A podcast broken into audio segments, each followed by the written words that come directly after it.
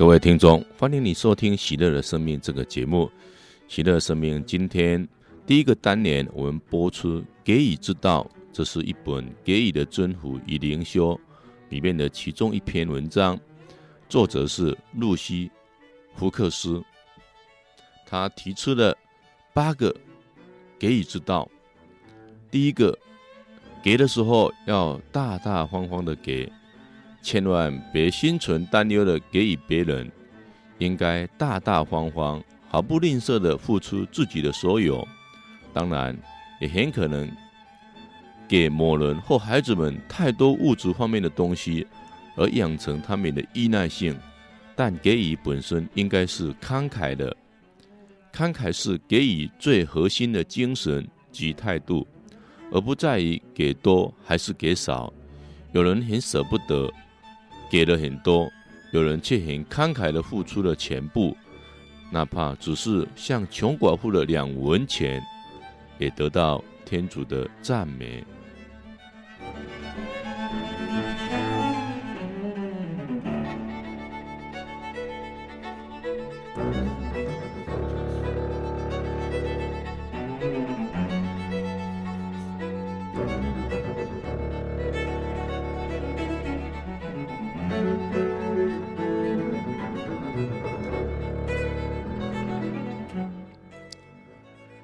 第二个给予之道是要高高兴兴的给予，带着微笑，只字别提的那种种辛苦和牺牲，最好能教说说的人感到轻松，仿佛我们以能送给他人某样东西为极大的乐趣。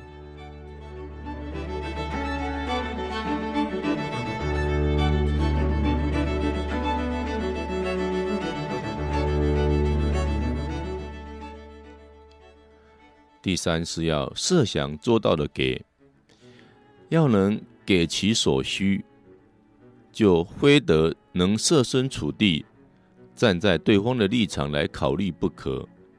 有时我们不仅可以给别人他眼下所需要的，不管是建议、关切或是物质，甚至也可以给予对方他连想都想都没有想过的。而在将来却会派上用场。比如说，许多名著的父母就用这种方式送刚刚上学的小孩子一本词典，来激发孩子的兴趣。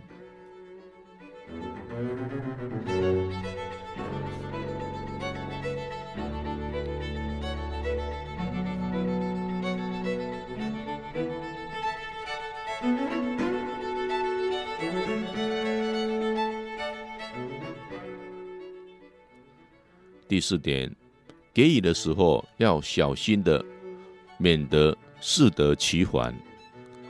给予的目的不是为使人感激你，也不是让人依赖你。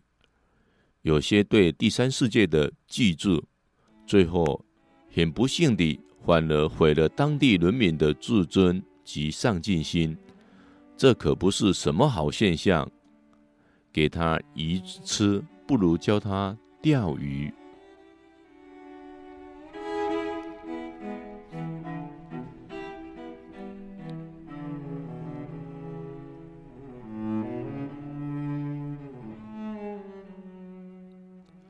第五，左手给的，别让右手知道。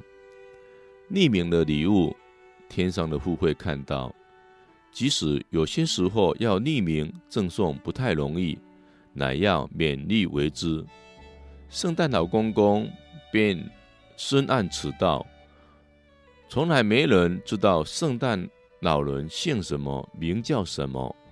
可能是每一家的父母或有爱心的好人，但是他们都做到了为善不欲人知的美德。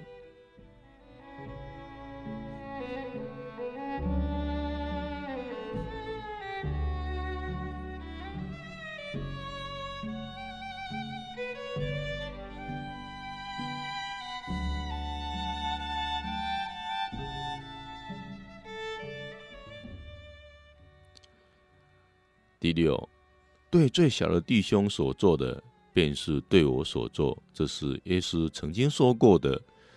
即使是拿一杯凉水给最小的兄弟，也就等于是拿给他。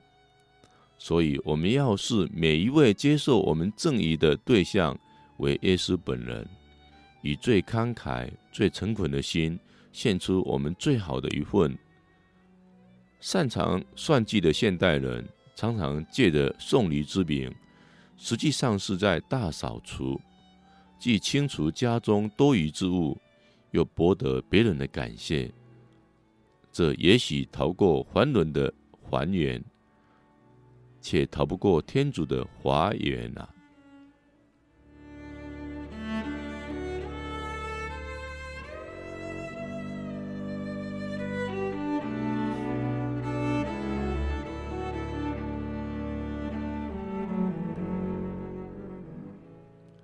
让给予成为一种习惯，随时随地的、随缘的给。谁说只有在逢年过节的时候或生日婚宴的场合才需要送礼物呢？只要感到有需要，每一天都可以送礼呀、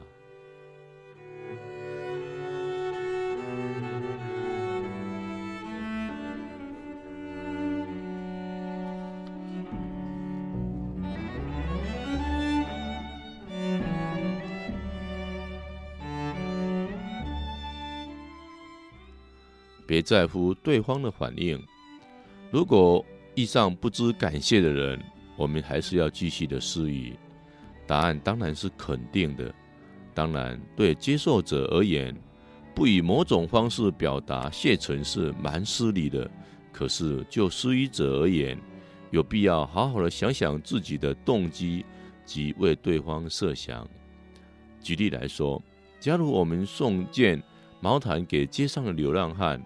而他们并没有说谢谢，可能是因为他们不喜欢或不需要这些毛毯啊，不太像。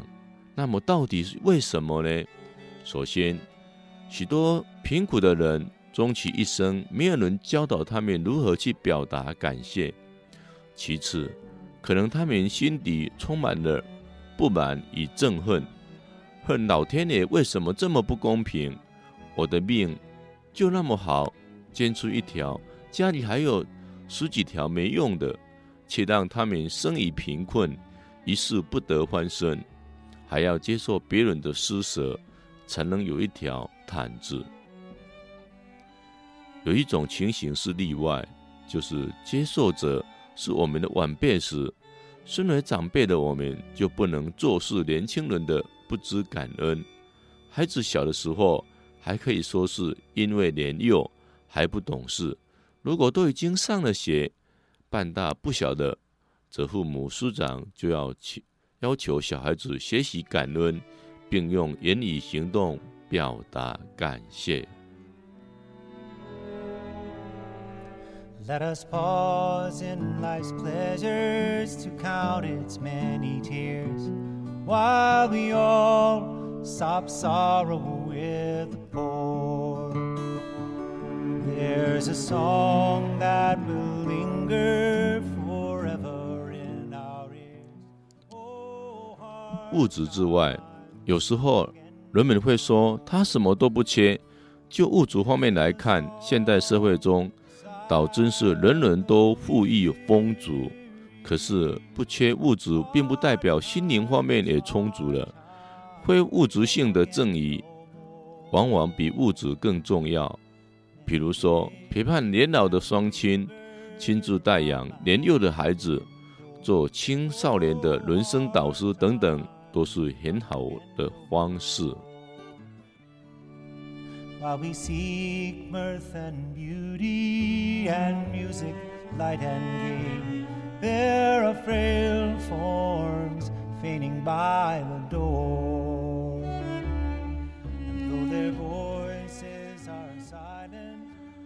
匠心独具，好好的包装你要送的礼物，带着微笑，措辞恰当，在致谢卡上不只要签名，也要写上自己真诚的谢意，让一切出自我们的赠与与行为，都带着独树一格的品味与格调。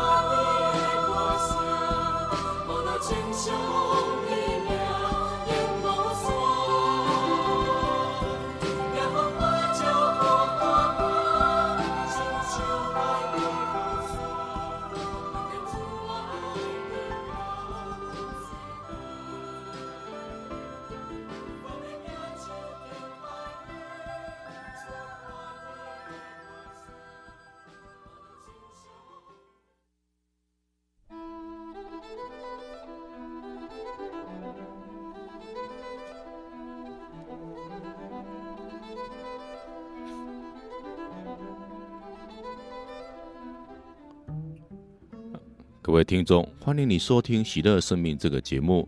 喜乐生命，我们第二阶段要报报道来自天主的礼物。亲爱的天主已经赐给了我们相当丰厚的礼物：生命、美丽的世界、家庭、朋友、工作、乐趣，远比我们曾使用的或需要的多得多。但不仅于此，天主还赐下更多属于精神方面的恩典。保禄中途曾说：“我们众人都领受了许多恩典，这些恩典常常围绕着我们，可是有时很不幸的造成了混淆。在我们这个时代如此，在保禄的时代亦然。”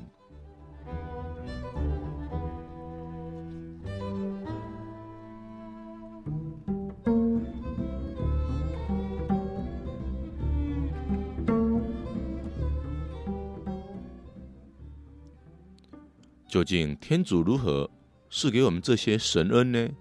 答案是透过三位一体中的圣神。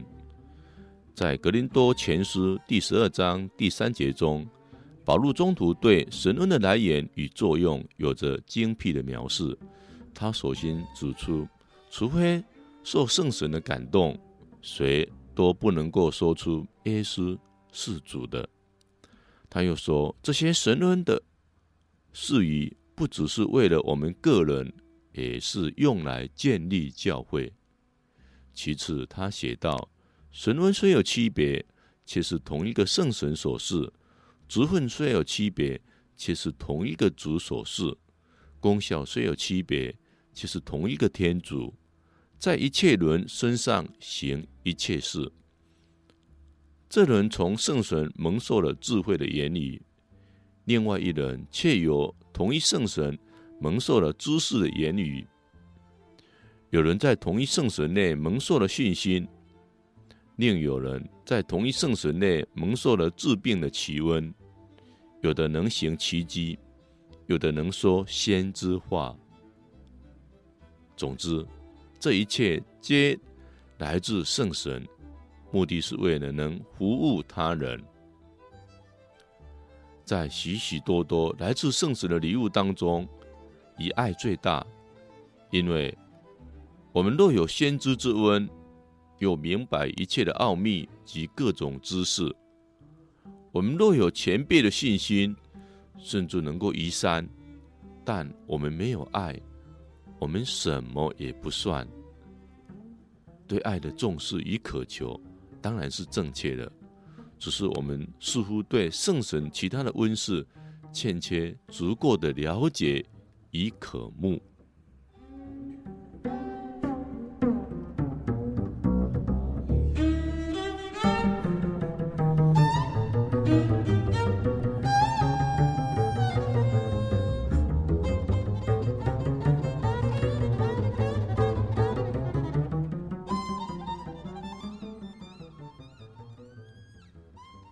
圣神的奇恩，长期以来，我们就从药理上学到圣神的恩赐，尤其上一代人都能够轻易脱口而出：上智、明达、超见、刚毅、聪明、孝爱、敬畏这七恩，大多数人都能够做到一字不漏的背诵。可是，我们需要了解他们，尊重他们，渴望他们，因为没有深刻的了解，何来真正的渴慕？所谓上智之温，随着年岁的增长，我们开始明白智慧的价值、公正的判断的力量和随后而来的稳健的行径，这一切都基于知识。经验和理解，因为像是正确判断的温室，通常需要许多人生经验。年轻人较少有此神论，不幸的是，连许多老人也不见得拥有智慧。当今之世，不论个人或教会，都格外需要以上智之温做出困难的决定。在西方。传统上以猫头鹰为智慧的象征，因为它锐利的双眼，即使在夜间也能看清前路。我们也需要有大智慧的人，在我们恍惚歧途的时候，能带领我们从不同的角度及层面来看问题，特别是能从信仰及永生的角度来看。尽管我们才是那个要下最后决定的人，我们都比较有把握，能穿透。种种障眼的迷雾，来做出较正确的抉择。智慧之温为气温之所，也统摄了其他的温点。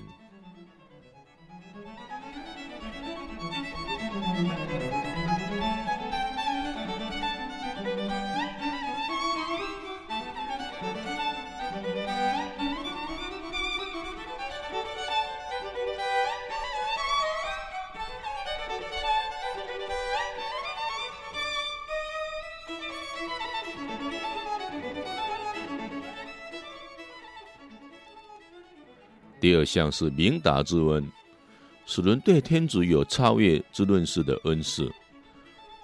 真正的智慧，当建筑于对天主、对人情世故有充分的了解及辨识之上。什么样的人算是有明达之恩的人？他首先要能对眼下的情况了然于胸，种种前因后果都能够分析清楚。也能站在别人的立场去考虑事情。具备这种温室的人，不会只只在知性的思考上高人一等，他还有感性的、善体伦理的一面。当有人紧握着我们的手，双眼充满了了解的说：“我知道。”时，他不仅在知识上知道我们的经历，他也同时在情感上。感同身受的体会我们的心情。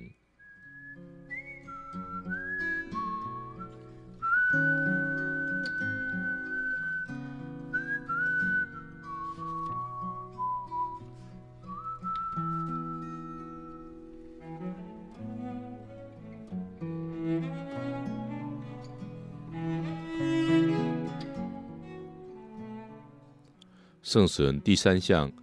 温从是超见之温，超见之温急需要怜悯。此项神恩不仅只是给人忠告而已，它需要圣神的指引，让人能深入别人的处境，并怀着悲悯之心来提出适当的建议。具有超见之温的人，能真正有效地触碰到别人的内心灵。与之同悲同喜，最终能以言语辅导他人看透问题，走正确的路。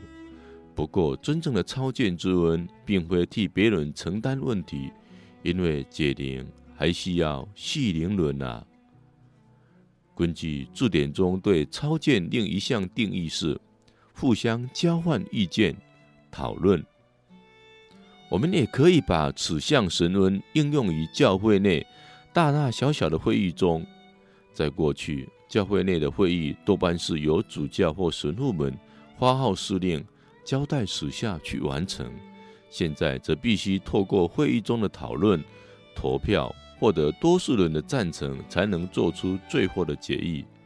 不管上至宗座，下至堂区，这些林林总总的会议是冗长无聊，或演变成赤裸裸的权力争夺。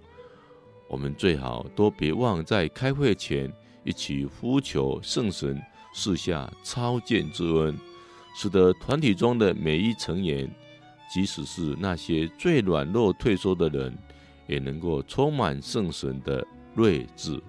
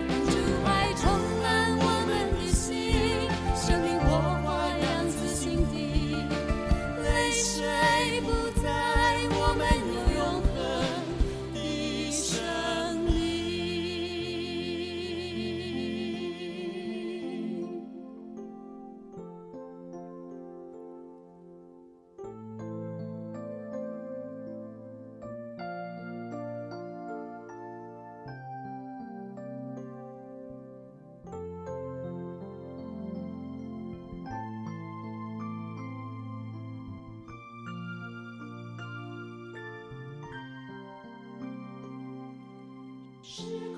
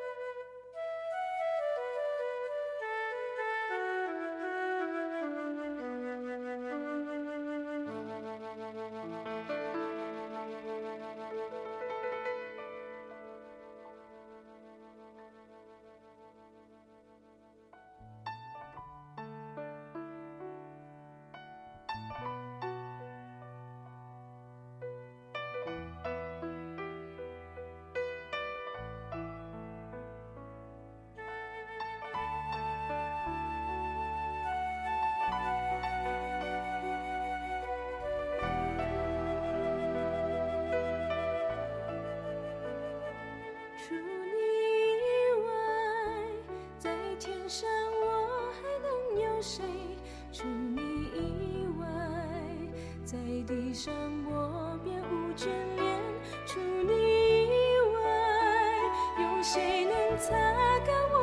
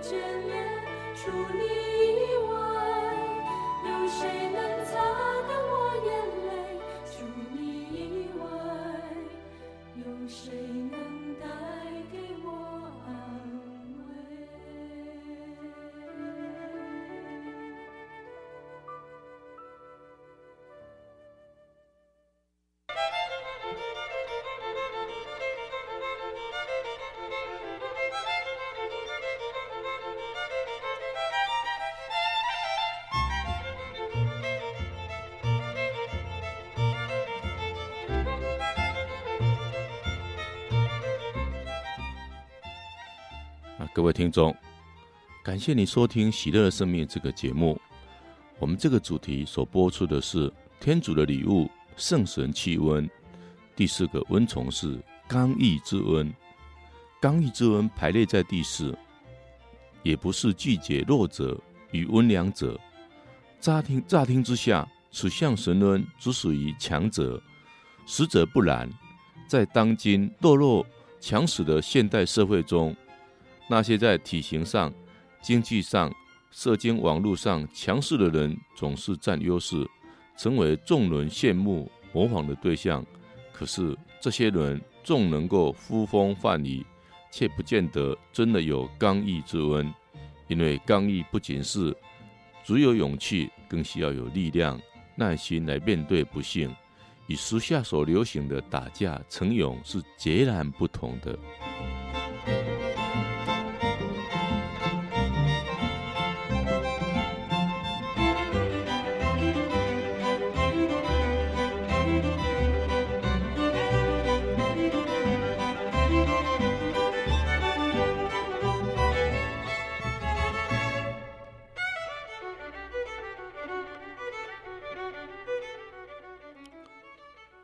在美国，如果有人长得瘦小，甚至显得打不还手的话，一定会成为大家的笑柄，弄得连头都抬不起来。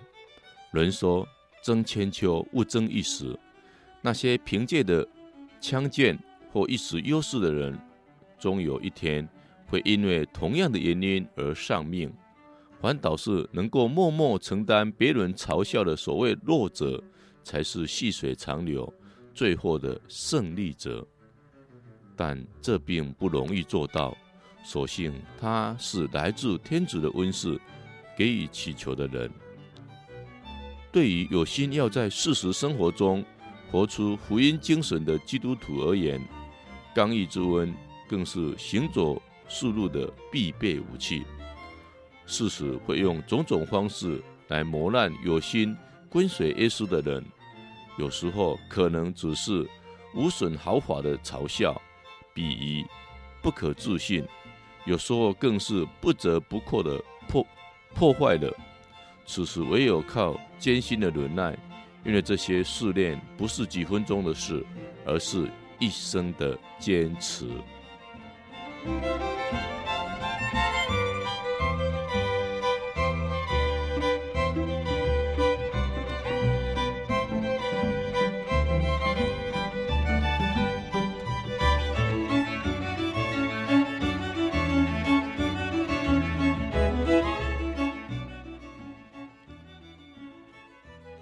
第五项神恩是聪明之恩，聪明之恩也是一种恩赐，或许要投注一生才能够深入成长。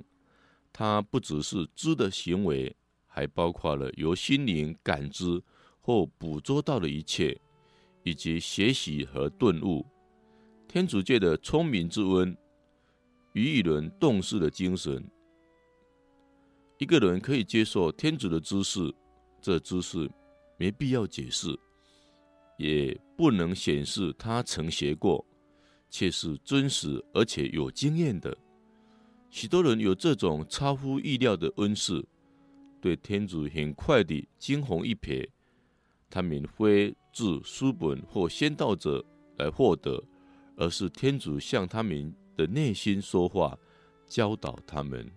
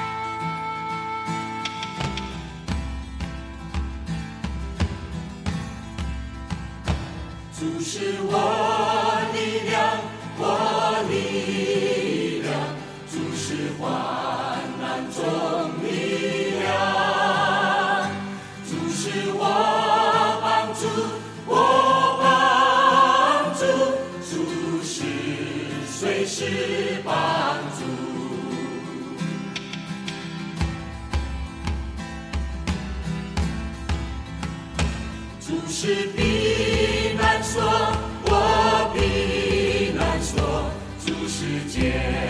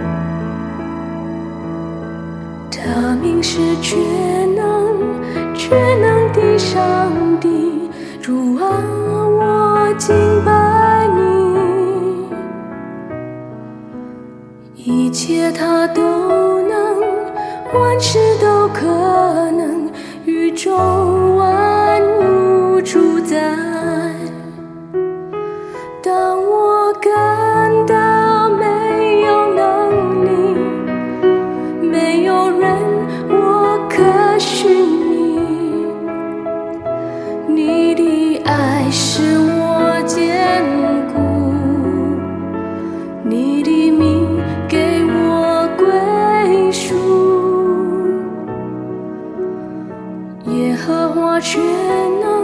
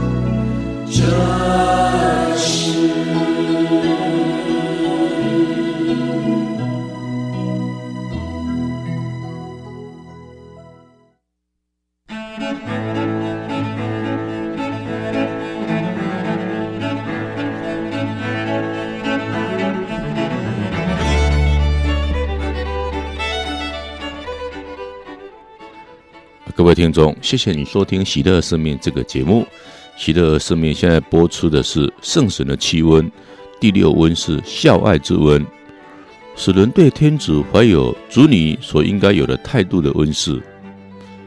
现在很少人愿意被称为虔敬的，因为它使人感到过分热心于宗教，或像华丽赛人那样自以为比别人虔诚而沾沾自喜。这全然是对孝爱之温论述不清的缘故。基本上，此项神恩乃是对于一切崇敬天主的仪式、活动、节庆，多热心探讨研究，并怀着满心欢喜及热诚去参与其中。恰如圣咏第八十四首的作者所歌颂的：“万金的上主。”你的居所是多么可爱！居住在你的殿宇，真是有福。此外，孝爱天主也包含了对教会团体及圣堂的尽忠职守，但绝非像华丽赛伦一般的为善，恐无人知。有孝爱之温的人，会出于尊心去关切所有与教会有关的事。一如孝顺的子女会关切老迈的父母所有的生活起居的事项一般。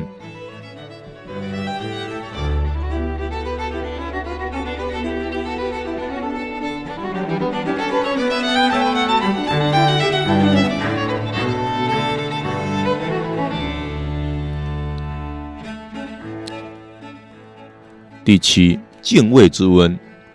使人敬畏上主的温室。自从大家喜欢以新约中慈爱的天主来取代旧约中威严的天主之后，似乎没什么人再想到气温之中的敬畏之温了。难道一位慈爱的天主就不需要敬畏了吗？错了，只是我们不必像奴隶一般的怕天主。但能要谨记，天主的伟大是不可随意冒犯亵渎的。旧约中，当梅瑟看见一个燃烧的荆棘丛，耳中听见有微弱的声音，要他脱下鞋子，因为他所站的地方是圣地，这便是敬畏，一种没有恐惧却充满对天地主宰油然而生的崇敬，不敢造次的心情。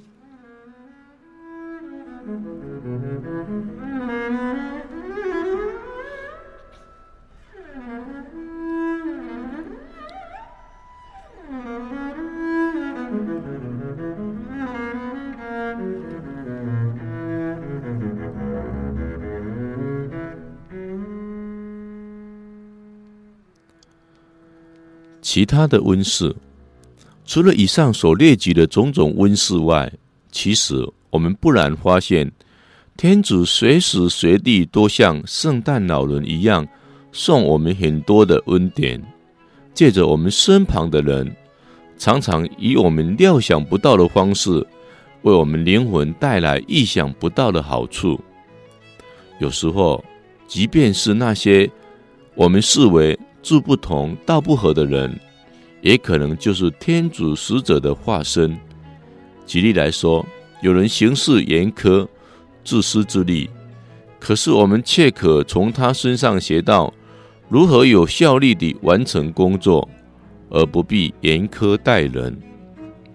有人做事情漫不经心、吊儿郎当，我们却正好可以借此机会反省一下自己是否。处事谨慎，所谓三人行，必有我师焉。总之，我们当善加培养一双慧眼，以辨识来自天子的温室，千万不要因为他的外表不起眼，就拒绝拆开一份好礼物。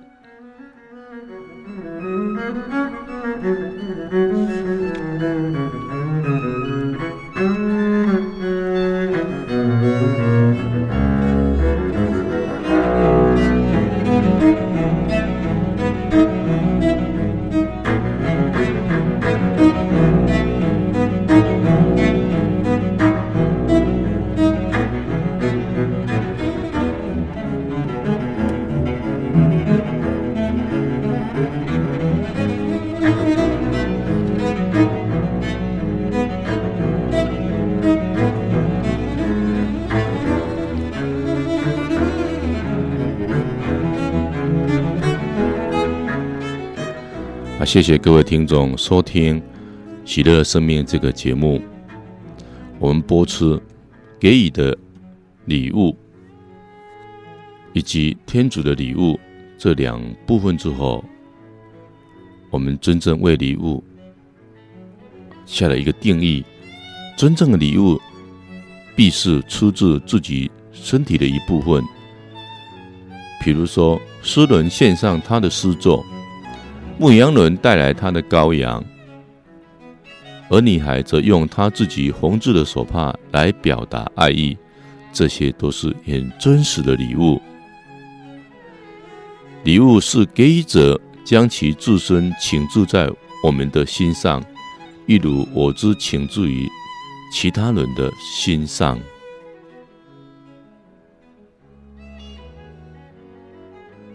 礼物当然也是因为信仰而圣化的任何微不足道的捐献。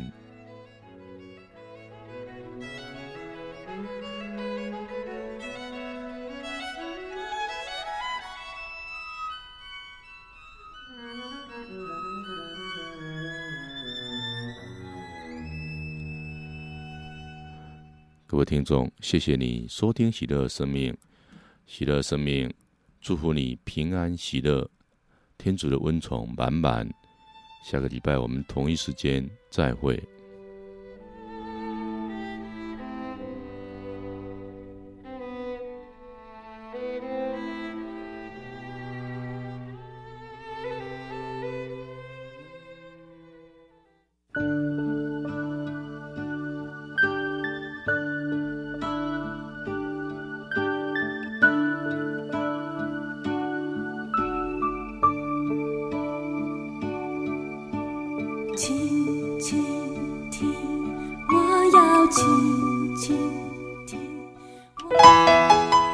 爱乡亲朋友，你敢知影？即卖政府有完了重视民众的社会福利，那受农保劳保的人，只要讲有中风、车祸残废，别来讲开刀手术、身体坎坷、当病的人，甚至意外伤害、职业灾害，拢总会当申请足济钱的。来找福祥农保劳保专业代理人，你得当了解。服务电话：空八空空二六七七七二，空八空空二六七七七二。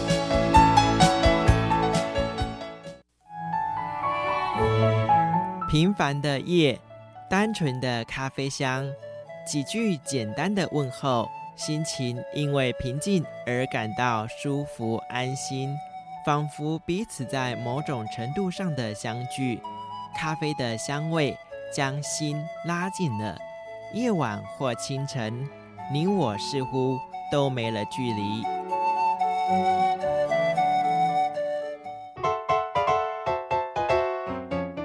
玫瑰园二十四小时咖啡简餐，和朋友一起身在爵士乐与咖啡香之中，天南地北，聊是愉快的时光，一起分享人生的点滴，一起品尝咖啡的美味。